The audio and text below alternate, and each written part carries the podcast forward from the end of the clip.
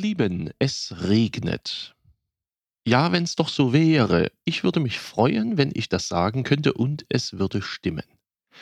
Wenn diese neue Podcast-Folge Ende September frei verfügbar sein wird, wird es vermutlich tatsächlich gerade mal ganz kräftig regnen und ich werde mich riesig darüber freuen. Endlich einmal. Es gab in diesem Jahr schon hin und wieder mal einige kräftige Schauer. Manch einem kam zum Beispiel der Mai dieses Jahres recht nass vor.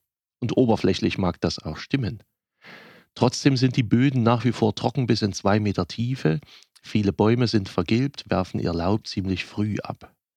Läuft man durch die Nadelwälder, dann geht man manchmal über Zentimeter dicke neue Nadelschichten, die von den sterbenden Bäumen heruntergefallen sind. Ein seltsames Gefühl unter den Wanderschuhen, so viele Fichtennadeln auf dem Boden zu spüren.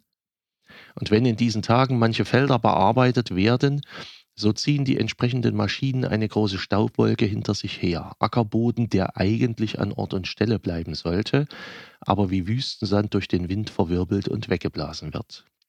Es ist das dritte trockene Jahr hintereinander hier bei uns. Eine extreme Folge von trockenen Sommern, die es so vielleicht seit vielen Jahrhunderten nicht gegeben hat. Aber auch in diesen Tagen feiern viele Kirchgemeinden das einzige Landwirtschaftsfest, was wir in unseren Breiten noch haben, das Erntedankfest. Dazu werden die Kirchen erneut festlich geschmückt. Sehr bemerkenswert. In Reichstätt zum Beispiel werden neben dem Schmuck des Altarraums auch noch viele Kränze geflochten und gebunden, und die schmücken dann das ganze Kirchenschiff mit. Der Schmuck übertrifft den weihnachtlichen Schmuck um Längen. Es ist faszinierend, die geschmückte Kirche zu sehen und auch all das Engagement und die Kreativität dahinter zu spüren und zu bestaunen. Die Kränze bleiben in der Regel einige Wochen in der Kirche hängen und erfreuen uns in den herbstlichen Gottesdiensten, manchmal bis Anfang November. Dazu werden viele Gaben in die Kirchen gebracht, frisches Obst und Gemüse, dazu vieles Haltbare, verpackte Sachen wie Mehl, Nudeln, Wein, Saft, Schokolade, Honig, vielleicht auch Konserven und vieles andere mehr. Das ist nun wieder überall so, aber der Erntedankschmuck ist wirklich eben auch überall schön. Es sieht ein wenig wie heile Welt aus. Und dieser Schmuck spiegelt ein wenig die Bedeutung dieses Festes wider. Es ist mal so eben der Dank für unsere Lebensgrundlagen, Essen und Trinken. Der symbolische Dank dafür ist wichtig und den kann man eigentlich kaum festlich genug gestalten. Vor allem in Zeiten extremer Klimabedingungen wie den heutigen ist das gut. Vor allem aber auch, weil es Zeiten sind, in denen das Gefühl der Abhängigkeit von der Natur und ihrem Funktionieren verloren gegangen scheint. Es ist wichtig, an die Landwirtschaft zu denken, es ist wichtig, an die Natur zu denken, denn davon leben wir. Gesungen wird zum Erntedankfest übrigens meistens das Lied Wir flügen und wir streuen. Der Text dieses Liedes kommt von Matthias Claudius und stammt aus dem Jahr 1783. Vielleicht war es von ihm gar nicht so sehr als Lied gedacht, aber es wurde zum bekanntesten Lied dieses Festes. Und auch das damalige Jahr 1783, als er dieses Lied schrieb, das hatte es wettermäßig in sich. In Island war damals ein Vulkan ausgebrochen. Mehrere Krater rauchten über Monate und erzeugten über der Nordhalbkugel einen Höhenrauch, wie er damals genannt wurde, und Nebel, der es den Menschen sogar schwer machte, überhaupt die Feldarbeit zu leisten. Der Sommer war neblig, dunstig, die Luft war sehr, sehr schlecht. Der nachfolgende Winter wurde ein extrem harter und ein sehr wechselhafter Winter. Die in Mitteleuropa damals zugefrorenen Flüsse zum Beispiel, die tauten im Februar 84 urplötzlich auf, weil ein Warmluftschwall für massives Tauwetter sorgte.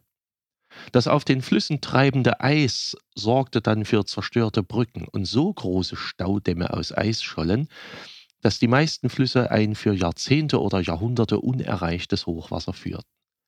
Die Missernten der folgenden Jahre führten zu großen Hungersnöten, und diese wiederum zu einer so starken Verschlechterung der allgemeinen Stimmung, dass es mancherorts zu Revolutionen kam, wie zum Beispiel in Frankreich. Das Lied Wir flügen und wir streuen klingt auch ein wenig wie heile Welt, und dennoch stammt es aus einer Zeit tiefster Krise. Da geht es uns heute gut. Die Trockenheit versetzt die meisten Leute in unserem Land nicht mal in große Nachdenklichkeit. Nur manchem fallen die toten Bäume auf oder leere Flüsse und Teiche. Manche Wettervorhersage klingt auch nach drei Jahren Trockenheit so, als müsse man sich über den nicht enden wollenden Sonnenschein immer wieder neu freuen. Ich hoffe nun nicht so sehr, dass der Regen der kommenden Tage die heile Welt wiederbringt, aber vielleicht wenigstens ein bisschen Normalität, dass die Böden sich erholen können, dass neue Bäume wachsen können, dass die Gärten und Felder mal nicht mehr stauben, sondern wieder etwas gesünder aussehen. Ich hätte auch nichts dagegen, mal wieder einen Frosch zu sehen oder mal keine Gießkannen zu tragen.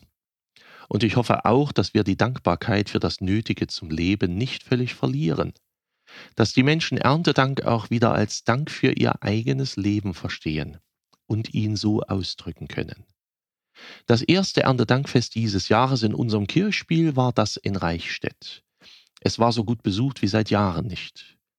Und ich freue mich darüber nicht, weil endlich mal die Kirche wieder voll war, sondern weil ich hoffe, dass dahinter auch eine etwas gesundete Einstellung zum Leben steckt. Wir leben von der Natur, wir leben vom Boden, wir leben von der Sonne und vom Regen. Und wir leben auch durch die Tätigkeit der Menschen, die für die Ernte arbeiten. Und wir leben von Gott, der uns eine intakte Schöpfung zur Verfügung stellt und geschaffen hat. Genießt die Schönheit dieser Welt, die Gott geschaffen hat, damit wir mit allen Geschöpfen in ihr leben können. Danke, dass es sie gibt. Euer Pfarrer Schurig.